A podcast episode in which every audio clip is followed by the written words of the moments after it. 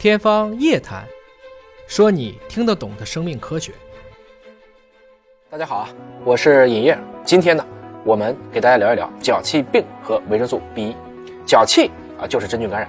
脚气病因为名字和脚气相似，非常容易被误会。它是一种我们的必需的微量营养素，也就是人体维生素 B 一缺乏所引起的一种全身系统性疾病。由于维生素 B 一啊长期摄入不足，身体的需要量要增加，吸收。或利用障碍都可能引起这样的疾病。成人的症状呢，有干性的脚气病、湿性的脚气病和混合性的脚气病。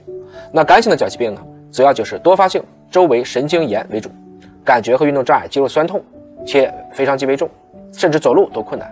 湿性的脚气病呢，一般表现为水肿，包括有心脏的症状，会有像心悸啊、气短呐、心动过速等等。既然是全身性的症状啊，你就要意识到这个维生素它对全身都有作用，作为胆碱酯酶的抑制剂。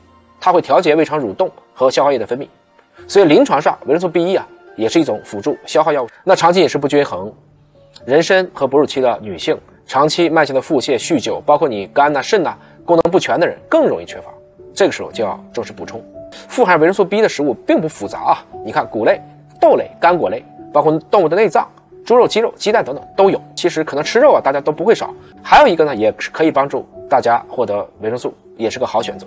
就是好好善待咱们的老伙计，肠道菌群。很多菌群的成员呢，其实拥有非常完整的维生素 B 一的合成途径。比如说某些的乳杆菌属、双歧杆菌属、普利沃氏菌、脆弱泥杆菌菌，它们都能够帮助你合成维生素 B 一。这个就比较有意思了。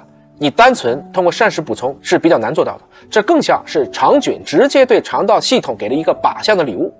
所以啊，大家想获取充足的维生素 B 一，既可以通过饮食均衡，也可以通过养好我们的战友肠道菌群。让他们多多发挥超能力。